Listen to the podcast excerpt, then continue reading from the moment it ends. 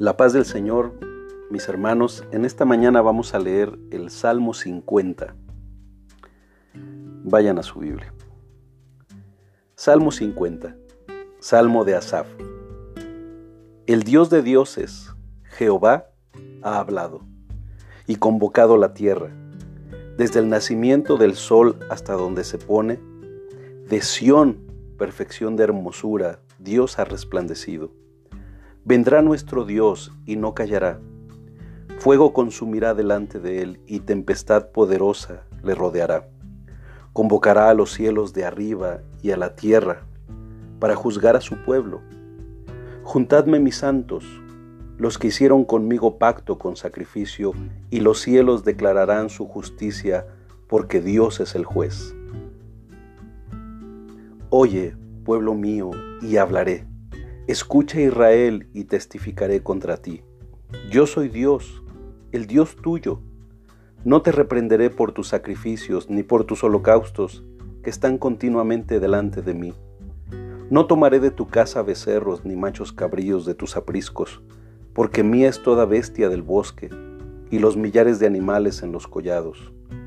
Conozco a todas las aves de los montes, y todo lo que se mueve en los campos me pertenece. Si yo tuviese hambre, no te, no te lo diría a ti, porque mío es el mundo y su plenitud. ¿He de comer yo carne de toros o de beber sangre de machos cabríos? Sacrifica a Dios alabanza y paga tus votos al Altísimo, e invócame en el día de la angustia, te libraré y tú me honrarás. Pero al malo dijo Dios, ¿qué tienes tú que hablar de mis leyes y qué tomar de mi pacto en tu boca? Pues tú aborreces la corrección y echas a tu espalda mis palabras. Si veías al ladrón, tú corrías con él, y con los adúlteros era tu parte. Tu boca metías en mal y tu lengua componía engaño. Tomabas asiento y hablabas contra tu hermano, contra el hijo de tu padre ponías infamia. Estas cosas hiciste, y yo he callado. Pensabas que de cierto sería yo como tú, pero te reprenderé y las pondré delante de tus ojos. Entended ahora esto, los que os olvidáis de Dios, no sea que, os despedace y no haya quien os libre. El que sacrifica alabanza me honrará, y el que ordenare su camino, le mostraré la salvación de Dios. Amén. Wow, qué salmo. Su forma se parece más a un escrito profético que comunicaba los mensajes divinos.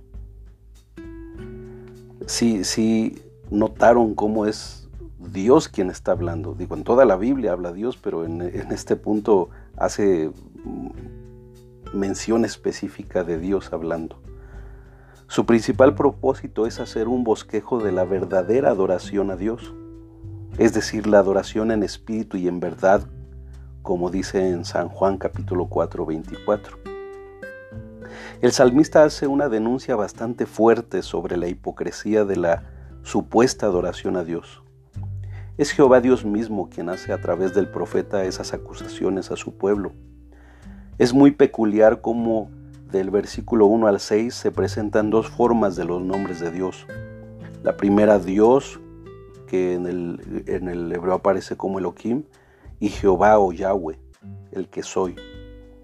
Y lo hace para declarar que Él es el Rey, Señor y Juez. Y Él va a hacer una denuncia. Para los versículos 7 al 21 presenta dos temas en su acusación. El ritualismo y la rebelión. Les echa en cara cómo por un lado cumplen con todos los rituales y sacrificios religiosos y por otro lado aborrecen la corrección, son mentirosos, emitían falsos juicios contra sus hermanos y una lista de rebeliones que no concuerdan con un verdadero adorador. Finalmente, como siempre nuestro Dios no nos deja así, sino da la solución, pues Él no quiere que ninguno se pierda, sino que todos procedan al arrepentimiento. Y les dice en el verso 23, el que sacrifica alabanza me honrará, y al que ordenare su camino, le mostraré la salvación de Dios. ¿Cómo está tu vida espiritual? ¿Adoras en espíritu y en verdad? ¿O solo practicas rituales en la congregación?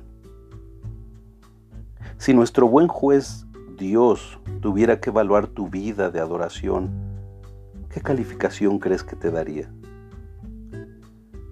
¿Te ayuda a entender este salmo que tu vida de adoración a Dios es el, eh, en el culto está relacionada con todo lo que haces en tu día a día? que hoy entiendas que la adoración no se realiza en un lugar específico solamente, sino en tu vida diaria. Oremos. Señor, gracias por este hermoso salmo que nos desafía y nos confronta. Que así como te cantamos y te adoramos en el templo, que así como levantamos nuestras manos y cerramos nuestros ojos para contemplarte en la congregación, así lo hagamos en todo lugar de nuestra vida. Amén. Excelente día, hombres de integridad.